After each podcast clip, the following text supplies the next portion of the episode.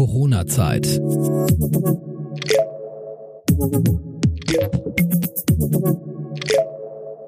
Deutschland bleibt zu Hause. Mein Name ist Christoph Jan Long und ich grüße Sie zur neuesten Folge der Corona-Zeit. Die heutige Zeit bringt uns dazu, öfter mal darüber nachzudenken, was wir eigentlich gerne machen und wozu wir momentan leider gar nicht kommen, weil wir eben nicht dürfen. Kein Urlaub, kein Office-Office wegen Homeoffice, aber eben auch keine After-Work-Partys und kein Weggehen am Wochenende. Wir sprechen heute über Musik und sprechen mit einem der bekanntesten DJs von der Hamburger Reeperbahn. Spezialisiert hat er sich auf Hip-Hop, R&B, Reggaeton, Russian und Mainstream. Herzlich willkommen, DJ Joe. Hallo Johann. Hallo Christoph, grüß dich. Wie wirst du DJ? Wann hast du dich dazu entschlossen, DJ zu werden und äh, wie kamst du auf die Musik? Ja, das war parallel 2008 eigentlich auch mit meiner Entscheidung damals zur Bundeswehr zu gehen. Das ist eigentlich ziemlich prägend gewesen. Das war also parallel zur Bundeswehrzeit, ziemlich gleichzeitig. Das war 2008 in so einer kleinen Bar, passen maximal 150 Leute rein. Damals wollte ich einfach nur Musiker sein und Musik spielen und ich erinnere mich noch dran, da hat der Barbesitzer und Clubbesitzer zu mir gesagt, ich bekomme ein Euro pro Gast, der in dieser Bar vorbeikommt. Mein erster Abend war so katastrophal. Ich hatte zwei CDs, damals noch extra organisiert und äh, pro CD hatte ich insgesamt 18, jetzt 18 Songs. Das heißt, hochgerechnet 36 Lieder für einen ganzen Abend von sechs Stunden und habe dann direkt nach dem ersten Mal auch gemerkt, dass DJ sein wesentlich mehr ist als 36 Songs für sechs Stunden parat zu haben. Hattest du Einfluss auf die Musik oder war das ein Sampler gewesen, den du da mitgebracht hast? Also es war schon eine Musik, die man selbst zusammengestellt hatte. Das war damals noch eine Zeit, da musste man sich sogar seine Songs brennen. Ähm, das kennt man ja selber von der GEMA. Jede Kopie kostet ja, glaube ich, auch bei der GEMA eine gewisse Gebühr und die kann man sich so als Newcomer mit den ersten Veranstaltungen teilweise gar nicht leisten. Deswegen ist es auch bei der kleinen CD geblieben. Und äh, das Interessante ist, das war ein russisch-deutsche, ja, russisch-deutsch-internationale Bar. Das heißt, da hat sich in dem in dem Örtchen Beverung hat sich wirklich, ja, ich sag manchmal der Pöbel getroffen. Und ähm, da hat der junge DJ mit seinen 18 Jahren damals ganz schön viel unterschiedliche Musikauswahl und Musikwünsche gehabt, auf die ich mich irgendwie vorbereitet hatte. Aber ich bin da ganz, ganz klar ins kalte Wasser gesprungen an dem Abend. Was hast du denn für Lieder dabei gehabt, von denen du gehofft hattest, das Eis zu brechen? Also, also ich, ich erinnere mich noch an zwei Lieder. Das war damals die Zeit, das sind alle verrückt geworden. Einmal Ina, Hot hieß das Lied. Mhm. Das, das gab es schon in der russischen Szene. Das ist aber damals noch gar nicht so berühmt gewesen. Und äh, Sexy Bitch, das war auch so meine Geheimwaffe, die ich immer rausgeholt hatte. Okay. Also im Jahr 2009, 2008 war Sexy Bitch so der Song, den jeder gehört hat im Radio. Und man hat sich natürlich als DJ total toll gefühlt, wenn dann die ersten Gäste zu Sexy Bitch auch wirklich getanzt hatten. Mhm. Nur ähm, was immer war, dass ich wirklich meine Munition innerhalb von ja drei Minuten normalerweise schon echt verballert habe. Das heißt, Tanzflächen voll, mhm. nach drei Minuten, wirklich nach drei Minuten nach dem nächsten Song. Und so wie man es eigentlich auch kennt. Also Beatmatching im Outro, ne? Also Beatmatching ja. in den letzten 15 Sekunden. Was ist Beatmatching für die Leute, die als Gast unterwegs sind? Beatmatching ist eigentlich ähm, der Versuch eines DJs. Ich will es auch nochmal sagen, Versuch eines DJs, weil ich habe manchmal das Gefühl, nicht jeder kann es. Man muss versuchen, ähm, von dem Intro, also von dem Anfang eines neuen Songs, ähm, das mit dem Outro, mit dem Ende eines aktuellen laufenden Songs zu kombinieren und daraus einen Mix zu machen, dass der Gast eigentlich das Gefühl hat, da wechselt sich jetzt, da, da wechselt der Song jetzt gerade gar nicht. Also man bringt also bewusst keine Pausen in das Abspielen von Musik herein, so wie man das damals von Kassette kannte. Man musste die Kassette noch drehen. Mhm. Der DJ hat immer gesorgt, und das war einmal das Tolle am DJ, dass eigentlich reibungslos sechs Stunden am Stück die Musik am Laufen war, man verschiedene Genres durchgespielt hat und nicht das Gefühl hätte, dass der Mann, der da gerade an der Musik dran ist, gar keine Ahnung hat, was er tut. Bedeutet also, wenn ich jetzt zum Beispiel Tanzkurs gemacht habe und ich merke mir nur das 1-2-Tab vom Disco Fox, ich kann einfach weiter tanzen, wenn der Wendler singt und danach Andrea Berg und dann gibt's einfach einen smoothen Übergang und ich merke gar nichts davon, dass das Lied gewechselt ist. Ja, sozusagen. Das ist, glaube ich, für Tänzer viel wichtiger. Es gibt aber auch verschiedene Tänzer. Es gibt halt die Disco-Fox-Tänzer, die man auch äh, von den Kreuzfahrtschiffen kennt. es gibt Hochzeits-DJs, die machen zum Beispiel gar keine Übergänge, weil sie in, eventuell in der Regel eine Silberhochzeit oder Goldhochzeit machen.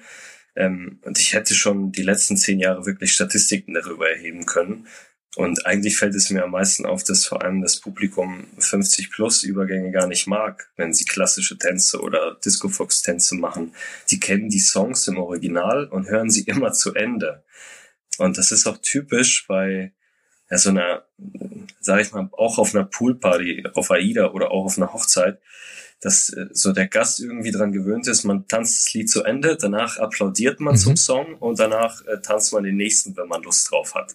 So, das ist das, was man meistens auf Privatveranstaltungen oder auf einer Disco Fox Party erlebt. Ist das noch DJ Kunst, würdest du sagen, oder ist das einfach äh, Abspielen von einem Programm, dass man dann einfach seine Hits hat, die jetzt dann überhaupt gar keinen Zusammenhang vielleicht auch hergeben, weil man ja weiß, der Applaus, der haut so einen Trenner rein, so dass dann irgendwie eine ganz neue Atmosphäre anfangen kann. Da muss man so ein bisschen das Gefühl dafür haben. Ganz klar. Ich bin auch nicht der Fan von allen Remixen. Also man darf einen Song niemals unterbrechen. Man darf niemals beispielsweise einen Übergang machen, wenn die Leute gerade den zweiten Chorus, das ist der Teil des Songs, der sich eigentlich immer signifikant wiederholt, mhm. der nachgesungen wird. Und wenn du natürlich einen DJ hast, der genau an der Stelle einen Break macht, sagen wir mal, eine Pause oder da anfängt, irgendwelche Beatmatching-Übergänge zu machen, das verwirrt einige Menschen. Mhm. Und vor allem muss eigentlich in so einem Höhepunkt des Songs muss eigentlich entweder was Besseres passieren, aber in der Regel schafft das kein DJ. Es ist nicht möglich bei einem Hit, auf den die Leute momentan total tanzen und sogar mitsingen, da noch eine Schippe draufzulegen. Und wenn man so auflegen muss, das geht, dann schafft man das definitiv nicht sechs Stunden am Stück. Das schafft keiner. Also mhm. man kann ja nicht immer eine Schippe drauflegen. Und was du gerade genannt hast, ist für mich sehr wichtig und interessant. Es gibt DJs, die haben Ahnung von Musiktheorie. Es gibt DJs, die haben keine Ahnung von Musiktheorie. Die DJs, die Ahnung von Musiktheorie haben, wissen natürlich auch, dass man beim Mixen, ja, beim Mixing von zwei verschiedenen, verschiedenen Songs mhm. auf die Tonart achten muss, muss, müsste und muss. Mhm. Es gibt DJs, die haben davon gar keine Ahnung. Also die spielen kein Musikinstrument, haben auch keine Ahnung von Tonhöhe. Das steht immer ganz süß rechts am Punkt Key. BPM-Range und solche ganzen, ganzen Geschichten. Aber die wissen in der Regel gar nicht, dass man zwei unterschiedliche Tonarten miteinander kombinieren kann, welche Tonarten zueinander passen. Da gibt es ziemlich wenige DJs und das merken diese DJs spätestens, wenn sie wirklich ein offizielles Mixtape mhm. irgendwo einreichen möchten. Weil es gibt Leute, die hören das raus. Ja, und wir versuchen ja auch die Profis glücklich zu machen. Aber wenn du jetzt beispielsweise so ein Amateur-DJ bist, der sich jetzt mit Tonarten und Beatmatching überhaupt gar nicht auskennt, hast aber trotzdem so den guten Musikgeschmack, auch mit dem Applaus in der Mitte, dass du eben das abgreifst, was die Leute gerade hören wollen. Glaubst du, dass so ein Publikum den jetzt vielleicht auch als sehr, sehr guten DJ ähm, ansehen würde, weil er gerade die Stimmung getroffen hat, ohne da jetzt kunstvoll agiert zu haben? Absolut. Absolut. Das, das gibt einfach äh, zwei unterschiedliche Arten. Ähm, und die, die erste Art hast du gerade beschrieben. Das ist eigentlich so die wichtigste Art und die Art, die man auch auf der Reeperbahn findet. Mhm. Ähm, da, da kann man gar nicht auf die Tonart achten. Das, das funktioniert überhaupt nicht. Ähm, Tonart-Mixing, das ist was für, für Leute, die in der Nische sich befinden. Das sind Leute, die ein schönes Set machen. Mhm. Ähm, aber keiner möchte auf seiner Hochzeit jemanden haben, der ein schönes Set macht. Ne? Die Leute möchten in der Regel Stimmung haben und es kann sein, dass ich von Helene Fischer über Danza Kuduro bis dann zu äh, Angels von und zu Helene Robin, Fischer wieder zurück, ja. Also das gibt es zu Helene Fischer wieder zurück, äh, weil die Leute das jetzt eigentlich alle total wollen und achtet keiner auf die Tonart. Die Tonart ist eher so eine wichtige Rolle für für einen, sag ich mal, für eine stündige, so ein mhm. einstündiges Meisterwerk. Das kann man sich dann vorstellen wie ein komplett produziertes Lied.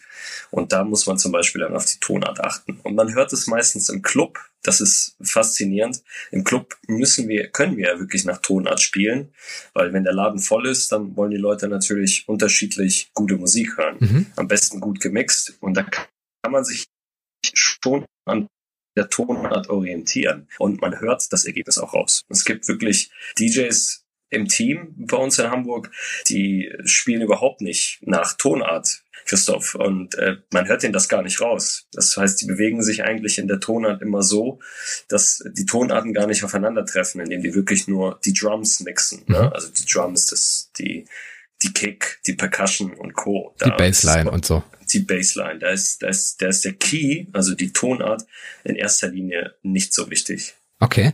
Ähm, gibt es denn da spezielle Vorgaben von Gastronomen? Weil wenn du zu gute Musik spielst, sind die Leute die ganze Zeit auf der Tanzfläche und äh, Gastronomie lebt ja davon, dass Getränke konsumiert werden. Habt ihr solche Wellen, die ihr irgendwie berücksichtigen müsst, dass die Leute erstmal auf der Tanzfläche sind, sich Durst antanzen, dann an die Bar gehen, da vielleicht nicht so gute Musik gespielt wird, die jetzt unbedingt äh, auf der Tanzfläche hält, sondern oder habt ihr auch die Möglichkeit, da jetzt ein Level komplett hochzuhalten? Finde ich eine total interessante Frage, die viele Leute nicht bedenken. in Hamburg auf der Reeperbahn sieht das ganz anders aus wie in beispielsweise Clubs, die ich aus Nordrhein-Westfalen kenne. Mhm. Es gibt auf der Reeperbahn keine Warm-up-Phase. Das muss man erstmal wirklich bedenken. Das, ich habe es anfangs versucht, aber irgendwann selbst bemerkt, dass es keinen Sinn gibt. Das heißt, die Leute kommen schon auf die Reeperbahn teilweise um halb neun mit so als Junggesellenabschied vorbei. Das sind dann 15 Leute, die den Club betreten. Und das gleiche T-Shirt tragen, ja? Das gleiche T-Shirt tragen, die haben alle total gute Laune und die wollen feiern. Die mhm. wollen Party machen. Und wir als DJ müssen uns manchmal nur anhand der Betrachtung der einzelnen Personen manchmal irgendwie zusammenreihen, was die denn so gerne hören. Mhm. Und ähm, überraschenderweise sind es Hits es sind immer Hits, es sind Le Sachen, die die Leute kennen und die die Leute durchweg begeistern. Meine Zeit in Nordrhein-Westfalen als Club-DJ, wo die Clubs von Freitag bis Samstag auf hatten, das muss man sich mal überlegen. In Hamburg ist das von Montags bis Sonntags möglich, dass ein Club offen hat auch eher so die Tourismusmeile, also voller Touristen. In Nordrhein-Westfalen hingegen gab es eine Warm-up-Phase. Die Clubbetreiber wollten, dass vor zwölf erstmal gar kein Gas gegeben wird. Da hat man nur einmal einen Hit gespielt. Also man hat mit den Hits bis ein Uhr, zwei Uhr gewartet, okay. wenn sich das jemand gewünscht hat. In Hamburg, da ist es ganz normal, dass man schon alle Hits bis elf Uhr einmal durch hatte. Das ist vollkommen normal. Und hier ist das auch eine ganz andere Kadenz des Auflegens. In Hamburg macht man wirklich eineinhalb also eineinhalb bis alle zwei Minuten ein Übergang. Mhm. In Nordrhein-Westfalen hatte man auch wirklich zweimal einen Chorus auslaufen lassen. Da hat man sich wirklich ganz entspannt, sag ich mal, ganz entspannt sein Set gemacht mhm. und ist dann auch immer pünktlich spätestens um fünf Uhr nach Hause gefahren. Das ist auf der Reeperbahn nicht so. Also es gibt auf der Reeperbahn Clubs, die machen um acht Uhr zu, teilweise um halb zehn Uhr morgens. Da mhm. gibt's teilweise zwei Schichten, in denen wir da arbeiten müssen. Ist das dein eigener Anspruch, permanent hohes Level zu halten, wirklich jede Minute einen Wechsel vom Lied zu machen oder ist das so vorgegeben? Weil du könntest ja im Grunde einen entspannten Job haben. Du spielst zweieinhalb bis dreieinhalb Minuten von einem Lied mit dreimal Chorus, äh, lässt dann mitsingen oder merkst du die Reaktion am, am Publikum, dass es gewünscht ist, dass da wirklich sehr, sehr viel Variation drin ist? Das ist so das generelle Problem der Reeperbahn. Wenn ich auf eine Hochzeit auflege, spreche ich ja auch mit dem Brautpaar über die Musikwünsche. Mhm mir wird immer bewusst, dass sowas auf Hochzeiten nicht richtig ist, so schnell zu wechseln. Auf Hochzeiten sieht das anders aus, aber die Reeperbahn ist so ein kleines bisschen das Problem, weil man ist umgeben von so vielen Clubs. Und der, der, sag ich mal, Gast oder Kunde auf der Straße nimmt natürlich den Club, wo es sich gerade echt am coolsten anhört. Mhm. Und stell dir vor, du bist selber gerade auf der Reeperbahn und du hörst dann in diesem Club, der da rechts um die Ecke ist, da macht der DJ gerade so coole Übergänge, die Stimmung ist cool, mhm. da ist richtig Vollgas, da gehst du natürlich rein. Sowohl Aber ist, an sich ist es Zufall, dass du gerade bei dem guten Lied, bei dem guten Übergang gerade vor der Tür stehst und jemand anderes vielleicht gerade was nimmt, um die Menschen an die Bar zu bringen. Ja, es ist gar nicht, es geht glaube ich manchmal gar nicht darum, an die Bar zu gehen. Also ich weiß, dass wir uns darauf konzentrieren, dass die Leute reinkommen und drin bleiben wollen, weil mhm. die Stimmung cool ist. Der ganze andere Rest erledigt sich dann von alleine, weil wir haben uns noch nie großartig Gedanken darüber gemacht, wie der Konsum zu unserer Musikauswahl ist. Hm, Wäre auch mal ähm, spannend. Und darüber, und darüber kann man eigentlich wirklich Statistiken schreiben. Sollte man auch, meiner Meinung nach.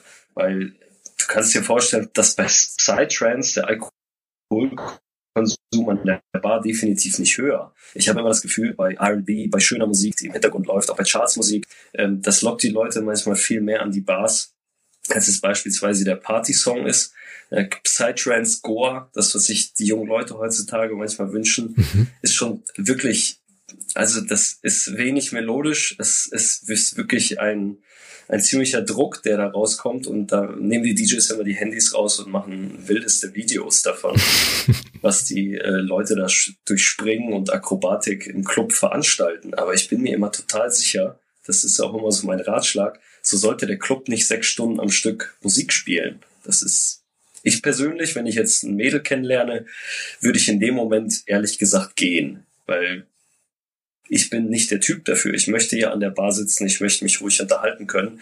Ähm, einige Clubs legen den Schwerpunkt halt auf dieses große Beben, das sie im Club erleben. Aber glaubst du, dass jeder einzelne Club auf dem Kiez, auf der Reeperbahn in der großen Freiheit eine unterschiedliche Note hat, einen unterschiedlichen Charakter? Oder würdest du sagen, dass manche Clubs und Läden dann vielleicht auch so ein bisschen austauschbar sind, obwohl sie unterschiedliche Residents haben?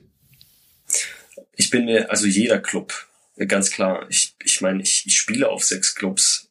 In, äh, also ich spiele in selbst sechs Clubs auf der Reeperbahn. Das sind jetzt nur Clubs, die auf der großen Freiheit. Wenn wir jetzt über die Reeperbahn sprechen, kommen nochmal fünf oder sechs Clubs dazu. Mhm. Und jeder Club hat seinen eigenen Charakter. Das ist, also ich kann, ich will jetzt einfach keine Namen nennen. Es sind sechs Clubs insgesamt auf der großen Freiheit, aber in keinem Club spiele ich gleich, weil auch das Publikum anders ist. Es ist auch ein großer Unterschied, lege ich auf einen, auf einem Donnerstag auf der großen Freiheit auf oder lege ich auf einen Samstag da auf. Mhm. Samstags haben wir viel mehr Publikum, äh, sage ich mal 40 plus. Das haben wir auf dem Donnerstag nicht. Auf Donnerstag ist es normal, dass teilweise Jungs und Mädels mit einem Mutti-Zettel da sind. Ne? Also mit, sag ich mal, mit einer Genehmigung der Eltern, dass sie da sein dürfen. Mhm. Und dann merkt man halt auch schnell, dass ein Donnerstag sehr Deutschrap-lastig wird. Ja. Äh, ein, ein Samstag sehr international, also von äh, wirklich das Beste von, von den 80ern bis zu den 2010ern. Ähm, bei Abi-Bällen oder Abi-Partys genau dasselbe. Die 90er waren für die, sag ich mal, das, das war letztes Jahr mit den Abi-Bällen interessant. Die sind ja alle in den 90ern geboren. Der letzte, der gerade noch so auf die Welt gekommen ist im Jahrgang, der ist 1999 geboren. Für die sind die 90er vorbei für dich sind die 90er wahrscheinlich genauso wie für mich eine geile Zeit gewesen, aber die sind mit den 2000ern groß geworden. Also es gibt ja musikwissenschaftliche Studien, die besagen, dass es so eine Anmutungsphase gibt. Im Alter von 12 bis 15 Jahren bildet sich der Musikgeschmack. Und das, was du im Radio hörst, in dem Alter, ist gewissermaßen Teil deiner DNA. Und wenn Lieder wenn es nicht die gleichen Lieder sind, die dann irgendwie später, äh, acht Jahre später gespielt werden oder 20 Jahre später, reagierst du anders darauf als auf aktuelle Musik. Und wenn Elemente aus diesen Liedern äh, übernommen werden. Ich glaube, das jetzige Jahrzehnt ist ja sehr, sehr stark geprägt von, von Remixen, wo dann Sachen nochmal neu aufgelegt werden aus den 80ern, aus den 90ern oder jetzt teilweise auch schon aus den 2000ern, dass äh, das besonders anspricht. Und das stelle ich bei Hochzeiten fest, bei 50. Geburtstagen wenn es ein 50. Geburtstag ist, rechnest du einfach zurück, 35 Jahre vorher, was war denn da in den Charts, was war in den Top 10 und man merkt eine andere Reaktion darauf, als wenn man jetzt beispielsweise nur moderne Dinge spielt, die jetzt vielleicht aus sich selbst äh, geboren werden. Klar, wiederholt sich Musik äh, hin und wieder, aber hin und wieder gibt's ja eben auch ganz, ganz neue äh, Richtungen, die es vorher eben nicht gegeben hat. Jetzt meine Frage an dich, Joe. Glaubst du, dass äh, es unterschiedliche Altersgruppen sind, die unterschiedlich tolerant sind gegenüber Musik, die gespielt wird, die dann trotzdem auf der Tanzfläche bleiben, obwohl das vielleicht gar nicht so die Musikrichtung ist, die ihnen als eigentlich zusagt. Also das ist eine sehr komplexe Frage. Ich, das musst du dir ja vorher aufgeschrieben haben, Christoph. Ich frage dich gerade, Frei. Joe, da ja, bist du so inspirierend, aber würde mich mal interessieren, gibt's so Leute, die dich dann zwar komisch angucken? Ich meine, du lebst ja auch so ein bisschen von den Reaktionen aus dem Publikum. Manche hören ja dann vielleicht auf zu tanzen oder gucken dich an, werfen dir einen bösen Blick zu, obwohl sie davor noch übelst am Feiern und am Abgehen gewesen sind. Ähm, gibt's denn so Leute, die machen das mit und die haben Vertrauen, dass das gut ist, was du machst? Gibt es. Also definitiv. Und da kann ich gar nicht sagen, ob es eher die Jüngeren oder eher die Älteren sind. Ich, ich habe sowohl bei Jüngeren die Erfahrung gemacht, dass junge Leute bei Songs wie Polter Sisters I'm So Excited stehen bleiben. Ähm, aber die Älteren machen bei einem neuen Song von Capital Bra oder vielleicht falsches Beispiel, sagen wir mal ein neuer Song Eines Internat genau, weil ich, ich finde Capital Bra ist ein echt doofes Beispiel. Und, aber es, ich kann eins über Zeitgeist. diesen, diesen dieser Apache-Roller, über den kann ich was sagen. Okay. Weil äh, da kamen schon des Öfteren Ältere, Ü50, auf mich zu und haben gefragt, ob ich dieses Roller habe, was da gerade im Radio läuft. Ähm, und ich bin da immer verwundert, weil ich finde das Lied instrumental und melodisch eigentlich schön und auch, mhm. Ich meine, es ist ein Lied, was hängen bleibt. Ich hab, ich bin zu jedem Lied immer sehr, sehr offen. Also ich lasse mhm. alles zu. Wenn ich merke, es ist ein tolles Konzept und es kommt an. Ähm, da bin ich aber auf der anderen Seite und da will ich jetzt nochmal die Älteren so ein bisschen in meine Fittiche nehmen. Ja. Das erlebe ich halt immer nur bei den etwas Älteren. Es geht so bei 40 los die sind natürlich mit der Musik groß geworden und manche, das stört mich, lassen neue Musik gar nicht zu. Sprich, sie wollen halt nur Hit the Road Jack hören, I'm so excited und wenn es geht, dann noch die ähm, diese ähm, Mamma Mia Geschichten von ABBA. Mhm.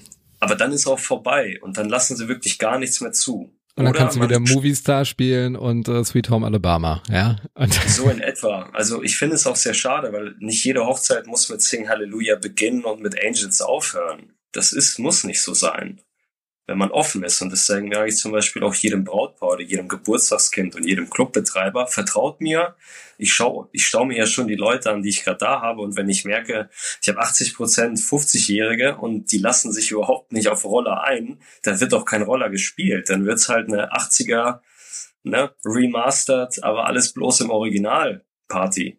Das ist kein Problem. Aber am Ende, und daran denke ich immer, wird bestimmt einer kommen und sagen, hey, hat sich angehört eigentlich wie, wie jedes Jahr. Und das ist ja eigentlich für einen DJ kein Kompliment. Mhm. Das habe ich zum Glück auch noch nie, noch nie hat das einer zu mir gesagt, Christoph. Aber ich finde es eigentlich, das ist das schlimmste Kompliment, was man nicht das Kompliment, aber das ist, glaube ich, die schlimmste Beleidigung für mich, wenn mir einer sagt, hey, du hast doch letzte Woche genauso gespielt wie diese Woche. Mhm. Und dann scheint ein DJ nicht mehr weiterzumachen. Wobei es gibt so DJs, die überleben halt mit ihrem Set, ne? Dann machen die äh, ihre drei Stunden, die sie sich vorbereiten und dann gehst du einmal hin, wenn er auflegt hörst dir das an. Man merkt sich das ja im Unterbewussten, wie manche Lieder miteinander verbunden sind.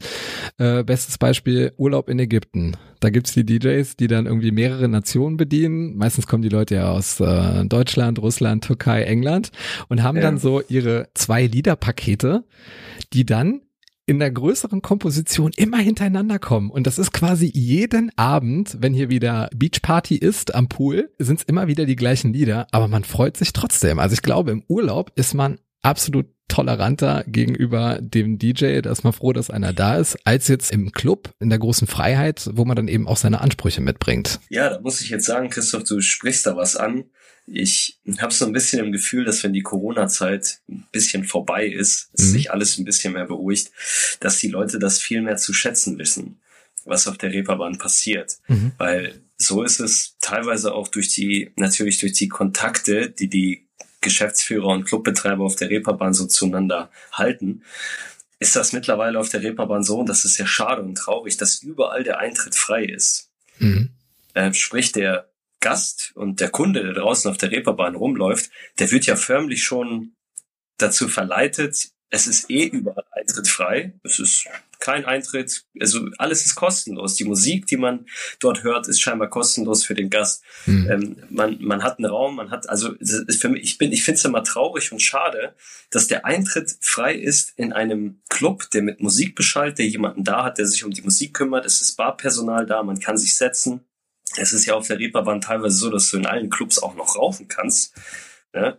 Ähm, und das kostet den Gast überhaupt nichts. Ne? Und dann müssen sie manchmal unten auf Toilette gehen und dann sieht man da eine Klodame, die 50 Cent für die Benutzung und Reinigung der Toilette haben will. Und die Leute diskutieren äh, und sehen es nicht ein, 50 Cent fürs Pinkeln zu bezahlen. Ich kann das auch manchmal verstehen. Mhm. Aber hey Leute, ihr habt hier komplettes kostenloses Entertainment geboten. Äh, und das ist mittlerweile in jedem Club so. Lass uns mal zu den unterschiedlichen Charakteren im Publikum kommen. Ich denke mal, du machst ja auch immer so ein bisschen eine psychologische Analyse, wer denn alles äh, im Club ist. Die Rollen sind ja immer verteilt. Dann gibt's diejenigen, die total abgehen, über die man sich vor allen Dingen bei Hochzeiten freut, dass die so ein bisschen Magnet sind äh, für andere Leute.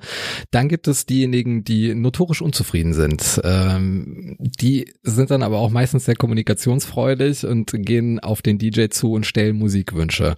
Gibt's da unterschiedliche Arten von Menschen, die du bislang so festgestellt hast? Ähm, wahrscheinlich Spektrum von, das wollte ich sowieso gerade spielen, bis hin zu, passt jetzt gar nicht. Wie gehst du damit um? Es gibt die allerunterschiedlichsten Persönlichkeiten. Das ist absolut altersunabhängig. Das heißt, es gibt da die 16-Jährige, die da steht. Und es gibt dann aber auch den 55-Jährigen, der da steht. Ich will jetzt mal nur kurz die sag ich mal, die, die, die Dinge erzählen, die jeder kennt. Entweder steht da einer mit seinem Handy und möchte das halt bei sich anschließen und bitte sein Handy bei beim DJ laden. Mhm. Ja, es gibt aber dieses Ladeproblem. Es gibt ja sechs verschiedene Anschlüsse. Wir kriegen das meistens gar nicht geregelt. Und dafür haben wir auch nicht die Zeit. Dann gibt es immer den, der irgendwo auch DJ ist und einfach mal ein kurzes fünfminütiges Gespräch mit einem führen will über äh, die CD-Player und alles. Das sind alles nur so Smalltalk-Geschichten. Dann gibt es die Leute, die geben einem echten Kompliment und filmen ein bei, dem, bei, einem, bei dem, was man tut. Das passiert aber eher seltener. Mhm. Das, was oft passiert, womit man aber mittlerweile echt gut umgehen kann, das ist der typische Gast, der von Musik meiner Meinung nach eigentlich sehr wenig Ahnung hat. Wenn ein Gast zu mir kommt und sagt, kannst du bitte was spielen, wozu man tanzen kann, in einem komplett vollen Club, der da gerade zu mhm. Chris Brown, dreimal Yeah, ja. einfach zurzeit nichts damit anfangen kann äh, und dann behauptet, spiel mal Musik, zu der man tanzen kann, stelle ich immer die Gegenfrage. Wozu kannst du denn tanzen? Disco Fox, Jive, Mamba, Momba, Mombaton, Reggaeton, da gibt es so viele Sachen. Mhm. Äh, und ich achte aber auch immer darauf, was gerade gespielt wird. Der, ich weiß nicht warum, aber meistens sind es Mädels, junge Mädels, die das sagen. Okay. Und dann frage ich immer gerne zurück, wozu die denn tanzen können. Und in der Regel wird dann Deutschrap als Beispiel genannt. Ne? Solche Lieder wie Gib ihm oder Apache Roller. Wenn man sagt, hey, ich habe Roller schon vor eineinhalb Stunden gespielt, dann ist denen das egal. Die sind nämlich vor zehn Minuten erst in den Club gekommen. Man muss es dann trotzdem spielen. Fällt ja deren Meinung nach immer keinem auf. Aber wir haben schon musikalisch eine große Verantwortung und es gibt nichts Schlimmeres. Also wirklich, es nervt. Es ist wirklich nervig, diese Frage. Und ich hoffe, das hören viele Menschen. Aber Leute, bitte vertraut dem DJ. Mhm. Ja? Es gibt noch ein paar geilere Fragen, kennst du wahrscheinlich auch. Äh, kannst du mal normale Musik spielen? Was ist denn normale Musik? Ja, normale Musik, wo man halt tanzen kann so. Ja, worauf kannst du denn tanzen? Ja, so Tanzmusik halt so, anders. Weißt du, und dann ist man natürlich für diesen Ratschlag sehr, sehr dankbar. Karneval ist eigentlich, glaube ich, für DJs eine relativ einfache Zeit, weil es immer einen Top-Hit gibt, den man alle 20 Minuten spielen kann. Das war, glaube ich, hier vor, wie viel Jahre ist das her? Zehn Jahre? Nossa? Also konntest du alle 20 Minuten spielen und die Leute wollten es direkt nochmal hören, obwohl du es gerade schon 15 Mal hintereinander hattest. Oder Helene Fischer, Atemlos, als das neu rausgekommen ist, da konntest du ja. mit deiner CD in dem Club, mit dem du angefangen hast, wie hast du da locker überlebt, solange da Atemlos und Nossa drauf war, ja? Hättest du im Grunde nur zwei Lieder spielen können und hättest für 300 äh, Gäste dein Geld bekommen, ja? Ja, Christoph, du erinnerst dich an die erste Geschichte von mir, so habe ich ja angefangen damals. Ne? Also man muss eigentlich zwei, drei Hits parat haben, so pro Stunde. Der Rest erledigt sich ja eigentlich von selbst. Hört sich jetzt blöd an. Ich weiß nicht, wie das auf Karneval ist, Christoph. Ich bin überhaupt nicht der Fan von so Karnevalsveranstaltungen. Ähm, aber Karneval ist auch so eine, eine andere Welt. Es ist so eine Nische für DJs. Ähm, das will ich sagen, das kann nicht jeder. Also man kann der allercoolste Hip-Hop-DJ sein, es wirklich drauf haben, aber der kann Du stirbst einen sehr, sehr tragischen Tod äh, hinterm DJ-Pult, wenn du als Hip-Hop-DJ nur dein Genre bedienen kannst an Karneval. Keine Chance. Genau, genau. Aber selbst als einer, wenn du sagst, ich bin Crossover-DJ, also ich spiele so von allem etwas, wäre eine Karnevalveranstaltung für mich immer damit verbunden, da muss ich mich jetzt reinlesen. Da hm. muss ich mich kundigen, da muss ich mich neu eindecken, weil wenn man rein theoretisch, sage ich mal, solche Clubs auf der Reeperbahn hauptsächlich beschallt, dann ist eine Karnevalsveranstaltung in Köln für mich als Hamburger was ganz anderes. Also hier in Hamburg sind es absolute Beginner. Das sind das Songs von Jan Delay, die gut ankommen. In, in, Köln wird das halt nicht der Fall sein. Ich glaube, Köln ist dann eher so die Kölsche Jung. Viermal pro Stunde, definitiv. ja, ja. Es ist eine ganz andere, ganz andere Welt. Wenn man dich beim Auflegen sieht, dann äh, erlebt man jemanden, der völlig in einer anderen Welt ist, der das sehr, sehr leidenschaftlich macht, der immer noch am intensivsten tanzt von allen und dann gleichzeitig noch äh, seine Regler bedient und äh, mega Übergänge macht. Kommt es bei dir eigentlich nochmal vor, dass du äh, einen Fehler machst? Dass da irgendwie ein falscher Knopf getätigt wird, wo wirklich ein sehr, sehr krasser Ton kommt, den du dir so gar nicht gewünscht hast? Und wenn ja, wie gehst du damit um? Also es, es gibt ja schon mittlerweile viele Dinge, die man weiß, wenn sie gerade auf einen zukommen, die man gut lösen kann. Da, du hast das ja, äh, du hast ja etwas einmal was über mich gesagt, und zwar, dass ich wohl das Auflegen wäre so eine Art dritte, drittes Körperteil bei mir.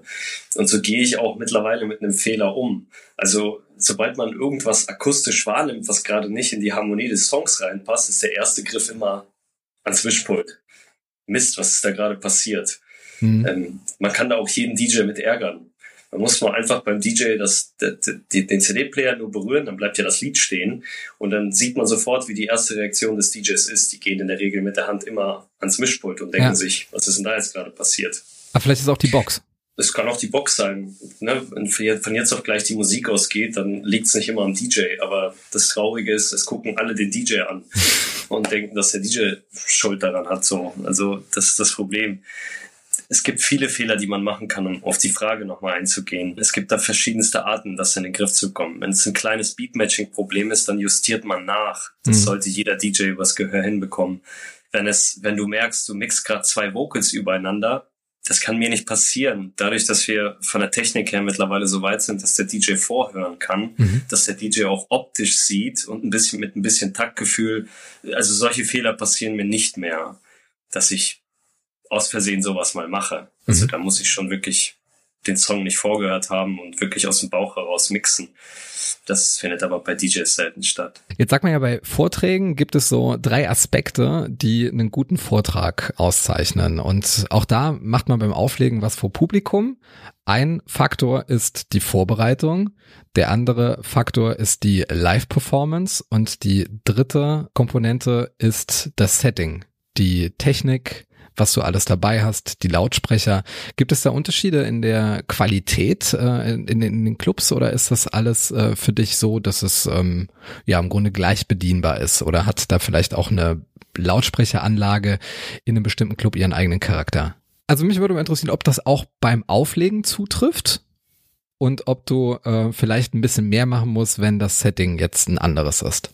Also wir reden jetzt beispielsweise nur über eine Clubveranstaltung. Mhm. Da ist Vorbereitung ist weniger wichtig, wenn man den Club kennt und schon mehrere Male da war und weiß, wie es in dem Laden einfach läuft. Dann ist die Vorbereitung nicht so wichtig. Die Vorbereitung ist eher etwas, was man updatet, mehr nicht. Also die ähm, Performance ist wirklich individuell. Die Performance hat auch sehr oft was mit dem, sag ich mit dem Tagesablauf des DJs zu tun. Auch mhm. wir haben mal einen schlechten Tag. Ja, also auch einem DJ geht's mal schlecht, auch der DJ hat mal private Probleme.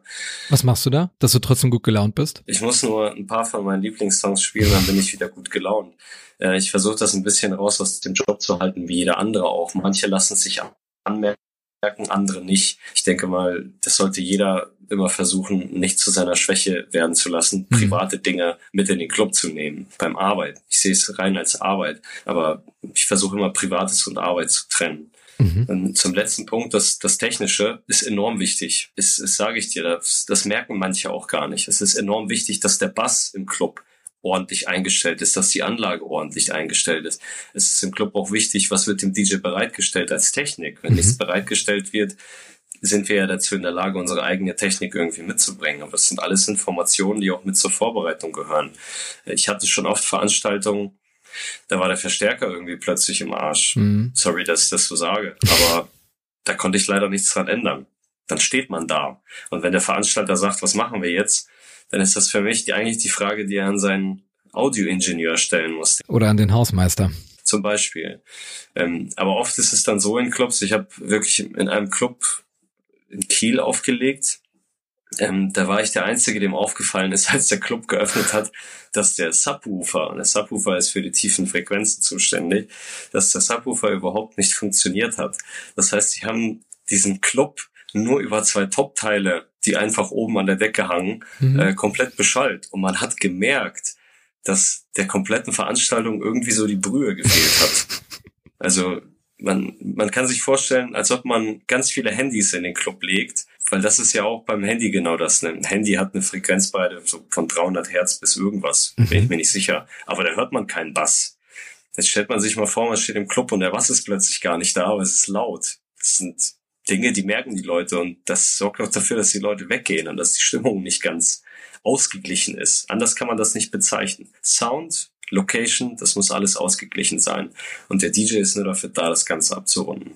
Ja, wenn ein Faktor null ist, ist äh, das Ergebnis dann auch null und es ist eine traurige Veranstaltung. Wenn du jetzt aber über dein eigenes Equipment befinden kannst, du hast beispielsweise eine private Buchung auf einer Hochzeit, da gibt's ja bestimmt auch sehr, sehr viele Mentalitätsunterschiede. Was sind dir denn so die liebsten, wenn du jetzt mal Russisch, Türkisch, Polnisch und Deutsch zur Auswahl hattest? Also rein vom, von der Mentalität her sind mir internationale Hochzeiten immer lieber als deutsche Hochzeiten. Ich okay. weiß nicht warum der deutsche Gast, zu, ich sag mal zu mir selber, ich bin ein total gemixter Typ. Meine Mutti ist halb Polin, halb Weißrussin, mein mhm. Papa ist Deutsch. Ich habe die, ich sag mal, die Kultur innerhalb, sage ich mal, von so vielen Ländern jetzt wirklich gut kennenlernen können. Ähm, aber mir ist eins halt klar geworden, dass deutsche Hochzeiten in der Regel vom Budget her nicht so hoch liegen, was Entertainment betrifft. Okay. Ich weiß nicht warum. Für den deutschen Gast der DJ gar nicht so wichtig. Ja, da gibt's Bier, ist cool. Und da heiraten welche. Und dann geht man hin und dann betrinkt man sich. Ich sag mal so, auf einer deutschen Hochzeit, da braucht man keinen Entertainer, da braucht man keinen Moderator. Auf einer, auf einer deutschen Hochzeit, das kann man auch in der Scheune machen.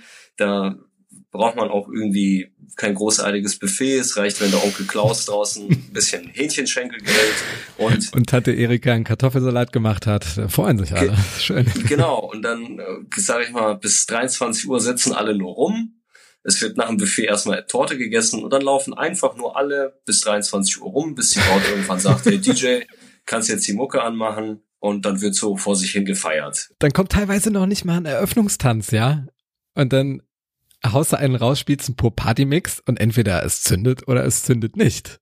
Ja, leider Gottes, ja, leider Gottes. Und es ist auf deutschen Hochzeiten, tut mir leid, dass ich das sage, höre ich sehr oft einfach immer nur denselben Quatsch. Also mhm. es steht, nach 15 Minuten steht schon die erste Tante da und fragt schon, ob man den Westernhagen mal spielen kann mit Sexy. Ja, ja. Ähm, das passiert halt auf internationalen Hochzeiten nicht so oft. Also wenn da Jennifer Lopez Let's Get Loud läuft oder selbst den Song, den ich genannt hatte, Sexy Bitch, das, das findet der Onkel aus der deutsch-russischen oder aus der türkisch-deutschen Familie total cool, mhm. weil die akzeptieren die Musik und sind einfach nur froh, dass die Kinder gerade Spaß haben mit Wollte gerade sagen, ja. Dann tanzt man ja. mit den Kindern und das ist ja dann irgendwie auch so ein Magnet. Dann kommen die anderen Kinder, bringen ihre Eltern mit und zack ist die Tanzfläche voll. Genau. Und dafür ist es eigentlich ganz schön, wenn so noch gar noch so noch den, den, den gab es ja auch damals auf russischen Hochzeiten, ein Zeremoniemeister.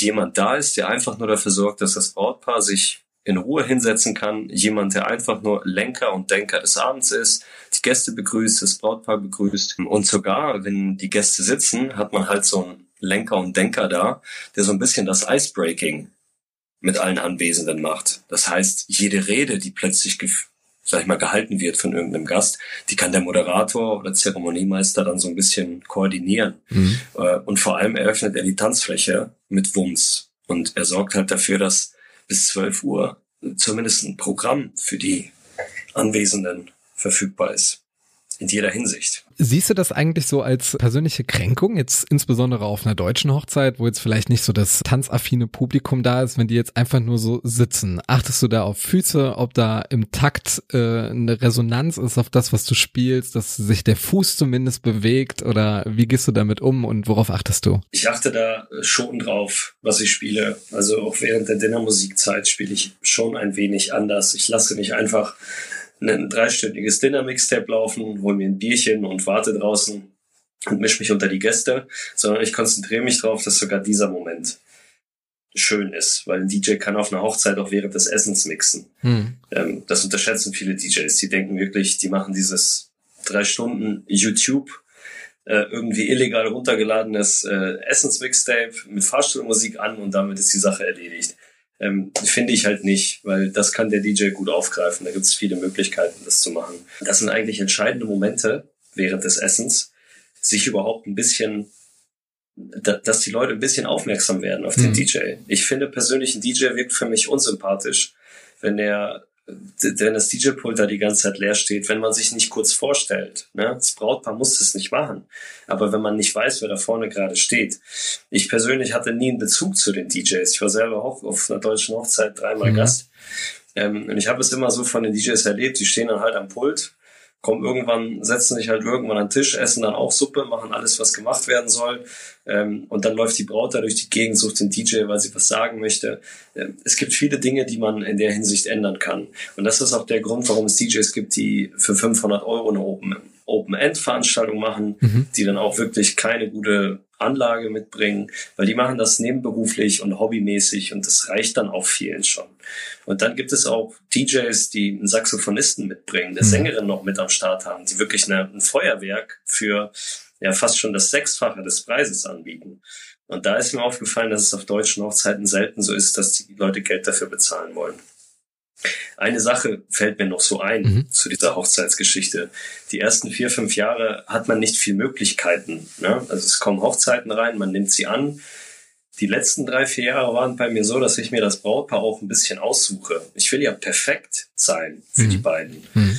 Und dann kommen natürlich auch mal Hochzeiten rein, wo man sich dann bewusst dafür entscheidet, hey, da bin ich genau der Richtige für. 180 Leute, Durchschnittsalter 28, alle stehen auf Oldschool Hip-Hop, da hat der Joe nicht Nein gesagt. Solche Hochzeiten gibt's aber nicht so oft. Dann hat der Köder auch mal dem Angler geschmeckt, ne? Richtig. Man kann ja auch nicht jedem Brautpaar sagen, hey, ihr braucht keine Verwandtschaft einladen oder lasst mal die Onkels, Tanten, die ihr zehn Jahre nicht gesehen habt, auch weg. Ja? Einige Brautpaare heiraten auch, weil gewisse Personen halt auch Geld schenken und das mhm. natürlich irgendwie auch mit da in die Kalkulation reingehen. Aber ich bin immer der Meinung, auf 60 Gäste bei einer 200-Personen-Hochzeit kann man immer locker auf 60 Gäste verzichten. Ja. Okay. Also wenn man es rein als Event sieht und von Leuten umgeben sein möchte, die auch zu diesem Event passen. Ich sage immer, liebe Brautpaare, wieso geht ihr nicht einfach Freitag mit der Verwandtschaft schön was essen, in einem schönen Restaurant, mit einem schönen Wein und am nächsten Tag trefft ihr euch um 18 Uhr mit all euren Freunden und ihr könnt eine richtig coole Sause machen. So spart man auch Geld, Christoph, weil mhm. dann hat man nur einen DJ und diesen ganzen anderen Schnickschnack ne, mit total förmlich Fotos machen und eine tolle Love Story auf einem Scheunenplatz. Das muss man ja da nicht mehr bezahlen, ja, weil wir einfach Spaß haben.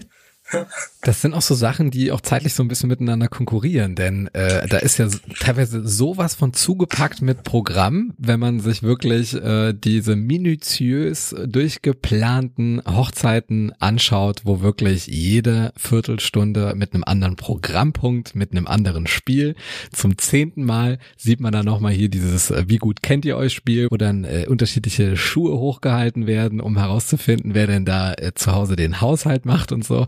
Ich meine, es ist teilweise es ist charmant, sympathisch, immer wieder anders, aber es geht halt auch sehr, sehr viel Zeit drauf, die man als DJ nicht in der Form performen kann, dass die Leute auf die Tanzfläche gehen und einfach mal abgehen. Ich meine, Christoph, ich war leider immer auf deutschen Hochzeiten, auf deutschsprachigen Hochzeiten, die so ein bisschen, ich weiß gar nicht, ob ich es deutsche Kultur nennen kann. Da gibt es gar keine kulturellen Vorgaben meiner Meinung nach. Da dürfen sich Brautpaare nie zu extrem dran orientieren. Aber dass du so eine Tante um 11 Uhr am DJ-Pult steht, wenn da gerade echt coole Stimmung ist und die Leute tanzen und sagt, ich muss jetzt hier unbedingt mein ähm, Gerichtsverfahren einmal machen. Mhm. Gerichtsverfahren in dem Sinne, es gibt einen Angeklagten äh, und einen Kläger. Die Angeklagten sind dann Braut und Bräutigam und die Kläger sind dann die Eltern. Und dann machen die einfach 30, 30 Minuten Gerichtsverfahren mhm. ne, mit Klamotten, richtig aufwendig. Aber es ist dann natürlich für die DJ schwierig, sage ich mal, aus so einem Gerichtsverfahren heraus wieder die Tanzfläche zu eröffnen. Ja? Deswegen sollte man immer über alles sprechen im Vorfeld und nicht solche plötzlichen Aktionen machen. Aber an sich wird man ja trotzdem bezahlt, ähm, hat man dann wiederum seinen Anspruch an sich selbst. Äh, kennst du denn auch solche Situationen, vielleicht auch ähm, von der großen Freiheit, dass du im zeitlichen Abstand auf die Uhr schaust und immer nur eine Minute vergeht und dann ist es 21.52 Uhr, beim nächsten Mal 21.54 Uhr und die Zeit will einfach nicht vergehen und dir fällt kein Lied ein, was du spielen kannst und es scheint dann wirklich irgendwie so den absoluten Stillstand zu geben. Inspirationslos, zeitlich, läuft's nicht weiter. Kennst du solche Situationen? Solche Situationen kenne ich. Das passiert auch vor allem, wenn man mal einen schlechten Tag hat, passiert das. Und das passiert, wenn man sehr lange nicht mehr aufgelegt hat. Hm. Ist mir persönlich aufgefallen. Also wer aus privaten Gründen oder weil es einfach nie geklappt hat, einfach mal vier Wochen oder sechs Wochen nicht am Stück aufgelegt hat, also in regelmäßigen Abständen, wird dann nach sechs Wochen merken, dass er genau das feststellen wird. Die erste Stunde vergeht die Zeit halbwegs gut und danach wird es immer anstrengender. Also diese auch, dass, dass einem die Ideen nicht reinkommen. Also ich hatte manchmal Abende, da war ich so voll von Ideen, da hatte ich wirklich eine acht Stunden Kohle Beach Party gemacht. Mhm. Ähm, aber ich habe Danza Kuduro gar nicht gespielt. Sag mal, nicht, dass ich keine, nicht, dass ich irgendwie nur alte Sachen spiele, aber Danza Kuduro gehört für mich voll dazu. Aber ich, es kam mir gar nicht in den Kopf rein. Also überhaupt nicht. Und dann fiel es dir beim Abräumen, fiel es dir nochmal einem im Zusammenbauen, ne? Ja, ja, das sind dann so rückblickend immer so die Ideen, die man hatte. Ich meine, man kann Danza Kuduro in 30 verschiedenen Versionen spielen. Man kann mhm. auch eine Merengue-Version spielen, je nachdem, wie man da gerade stehen hat. Wenn ich ganz viele Spanier da stehen habe, dann würde ich auch mal versuchen, daraus einen schönen traditionellen spanischen Tanz zu machen. Das ist manchmal besser, als immer die Standardversion zu spielen. Und so bin ich halt beim Auflegen. Und so kommt man gerade in Zeiten von Corona ins Philosophieren und sehnt sich selbst nach diesen Momenten zurück. Jetzt kam ja Mitte, Ende März kam ja dann dieser große Einschränkungsmoment seitens der Regierungen. Was hatte denn das für Reaktionen zufolge mit deinen DJ-Kollegen? Ihr habt eine WhatsApp-Gruppe, tauscht euch regelmäßig aus. Was ist da passiert, als diese Nachricht verkündet worden ist, dass da jetzt erstmal alle Clubs zu haben? Also erstmal gab es so ein drei, es waren drei bis vier Tage, wo auch viele von den Kollegen und auch ähm, man selbst natürlich so ein bisschen alles Revue passieren lässt und sich natürlich verdammt große Sorgen um seine Zukunft macht. Hm. Die, die einen Kollegen fingen an, zu Hause zu renovieren und haben sich mit Musik gar nicht mehr beschäftigt. Die anderen Kollegen waren hochdeprimiert für sieben Tage und überhaupt nicht ansprechbar. Die anderen DJs hatten plötzlich Beziehungsprobleme. Ähm, ja, und man hat so ziemlich gemerkt, im Team unterhält man sich nur noch über, über Corona. Also wie man die Anträge für Staatshilfen ausfüllen kann. Äh, aber wir haben uns nicht mehr über das Wesentliche ausgetauscht. Also Musik war gar kein Thema mehr. Vorher haben wir uns über die Technik unterhalten. Wir haben uns über, wir haben uns gegenseitig Videos aus den Clubs zugeschickt. Äh, es, wir haben eine Gruppe, da, wenn zu, zwei, wenn zu 22 Uhr die ersten Clubs schon voll sind, dann teilen wir das gegenseitig. Wie viel ist bei euch los? Die Gruppe wurde wirklich effektiv da, dafür genutzt, dass wir miteinander kommunizieren. Alles, was unser, unser, sag ich mal, unser Job als DJ betraf. Da waren wir immer voll dabei und konnten uns super austauschen. Und das war mit Corona plötzlich ein für alle Mal beendet. Also alle hatten Zukunftsängste und ja, auch wirklich bange davor, wie sieht's denn eigentlich in zwei, drei Monaten aus. Mhm. Ne? Irgendwann fängt ja diese Paralysierungsphase an, auch so ein bisschen nachzulassen und man kommt auf neue Ideen, kriegt vielleicht auch mit, was äh, Berlin so macht. Da haben sich ja DJs zusammengetan, die jetzt dann versucht haben, ihr Publikum dann nochmal zu versorgen. Wie war das äh, in Hamburg mit den DJs der großen Freiheit? Eigentlich gehören dazu ja auch immer so so, so, so Köpfe oder Leute, die natürlich ein bisschen leitend vorangehen und versuchen, die Ideen rauszustreuen. Ich persönlich trinke kein Alkohol. Deswegen war ich gar nicht so damit konfrontiert, dass ich in einer extrem Depri-Phase war. Aber ich war in der Erfindungsphase, weil ich neben dem DJ-Job auch Musik studiere. Und das mache ich seit letztem Jahr. Und für mich war die größte Angst, mein Studium ist gefährdet. Das, was ich nebenberuflich mache, ist ähm, Audiodesign zu studieren. Und das kostet mich monatlich sehr viel Geld, weil es eine Privatschule ist, an der ich das mache. Und ich wusste, ich habe jetzt keine Einnahmen und mein Studium ist gefährdet. Hey Joe, überleg dir was. Was kannst du gut und welche Möglichkeiten hast du? Und ich fing an, vertiefter Musik zu produzieren und habe äh, eigentlich ans komplette Team gedacht. Wir haben also eine Community gegründet, die sich dein DJ-Team nennt. Wir haben eine Seite, eine Plattform bei Instagram gegründet und wir sind 25 DJs mhm. aus Hamburg, die alle Stärken und Schwächen haben und von denen 25 DJs sind auch sechs Produzenten dabei. Ähm, und die Grundidee bei deinem DJ-Team ist, äh, dass wir in dieser Zeit jetzt zusammenhalten, wir uns gegenseitig supporten in jeder Hinsicht, weil wir natürlich ein großes Netzwerk aufgebaut haben und jede Frage, die wir uns jetzt in der Gruppe stellen, dreht sich weniger um Corona, sondern dreht sich immer darum, was können wir eigentlich leisten, um als Team und als DJ und als Individuum zu wachsen. Ja, was, die, was kann man denn da leisten? Ja, wir haben jetzt äh, viele Dinge bereits in Angriff genommen. Wir haben uns überlegt, einfach mal einen Reeperbahn-Podcast zu machen. Also die Musik, die man damals eigentlich aus Hamburg kannte, gibt's jetzt in unserem Dein DJ-Team Podcast. Mhm. Jede Woche gibt's zwei Mixtapes von einem DJ bei uns aus dem Team. Das läuft dann wirklich als Podcast. Das, dafür gibt es auch die GEMA-Lizenz, die uns dann natürlich als 25, die natürlich 25 Personen genauso viel kostet wie eine Person. Mhm.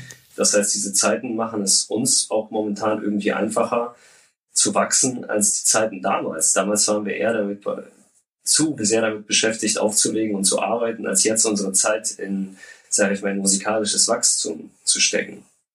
Wir produzieren eigene Edits, wir produzieren eigene Remixe und äh, jeder von uns aus dem Team hat irgendein Talent und endlich finden wir das mal heraus. Das mhm. heißt, wir lernen uns in diesen Tagen wesentlich besser kennen und planen verschiedene Projekte. Natürlich, Christoph, haben auch wir an einen Livestream gedacht. Aber wir machen keinen Livestream alleine. Ich meine, Christoph mal unter uns, wir könnten theoretisch schon 25-stündigen Livestream machen. Ja. Wir sind 25 DJs und jeder hat Bock von uns. Ne? Und das ist, was dein DJ-Team kann. Wir sind kein Einzelunternehmen, wir sind keine Agentur, wir sind einfach mhm. nur ein Team aus 25 Leuten, die sich schon lange kennen und schon immer miteinander arbeiten. Und wir sehen unsere Stärke darin, dass wir mit 25 Leuten natürlich anders streuen können, ohne Sponsoring, eine andere Reichweite haben und im Prinzip jedes Musikgenre abbilden können. Auch in der Produktion. Und das gibt uns auch die Möglichkeit, mit 25 Personen halt gleichzeitig wachsen zu können ne? und gleichzeitig Projekte zu starten. Deswegen will ich die Livestream-Geschichte noch nicht zu sehr ins Detail bringen. Mhm. Aber für uns ist es eigentlich mit den Livestreams momentan eine ziemlich klare Sache. Jeder geht so, du merkst es ja selber, jeder DJ geht live, streamt sich selbst und kämpft leider Gottes nur mit vier, fünf, sieben, acht, neun Zuschauerzahlen. Ähm, das mhm. finden wir persönlich sehr traurig, weil Spotify ist natürlich eine Grundlage. Ich schaue mir samstags momentan nicht von 20 bis 22 Uhr Livestreams an. Bin ich ehrlich zu dir, Christoph. Also entweder gucke ich dann lieber Fernsehen mit der Verlobten, ähm, aber ich werde mir keinen Livestream über den Fernseher angucken, der Clubfeeling nach Hause bringen soll. Leider nicht. Dann sollte man sich lieber auf den Balkon stellen und da auflegen. Das macht viel mehr Eindruck bei den Nachbarn. Also ich denke mal, dass die Leute, die jetzt auf der Reeperbahn weggehen, in der großen Freiheit weggehen, dann auch ähm, wegen der Musik dorthin gehen. Vielleicht auch manche wegen den Residents, wegen der DJs, die jetzt eben dort äh, regelmäßig auflegen, um die eben mitzuerleben, sich tragen zu lassen von der äh, Stimmung, von der Atmosphäre. Da entsteht ja auch eine Form von Beziehung auch zwischen demjenigen, der quasi die Party genießt und der andere, der die Party gerade macht.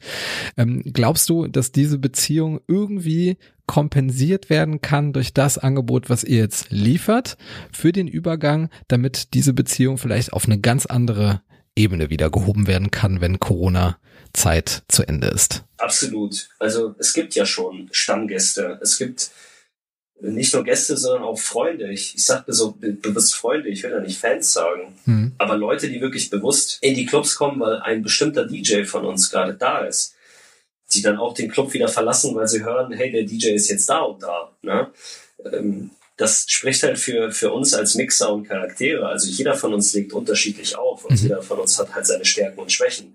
Und durch diese Community äh, wollen wir einfach dafür sorgen, dass jeder von uns auch weiterhin gehört wird. Man kann sich doch einfach vorstellen, dass bei 25 DJs natürlich nicht jeder in dem Spotify-Mix zu hören ist aber wir nehmen trotzdem jeden, auch der, der gerade nicht zu hören ist, nehmen wir mit auf die Reise. Mhm. Weil wenn diese Krise vorbei ist, haben wir uns eine Plattform aufgebaut, wir haben uns, äh, sage ich mal, einen Internetauftritt aufgebaut und das ist auch nur ein Appell an alle Clubbesitzer, ein Appell an alle Produzenten, Singer, Songwriter. Unser Motto ist, we support artists. Wir unterstützen jeden, der sich bei uns meldet. Und wie kann man unterstützen?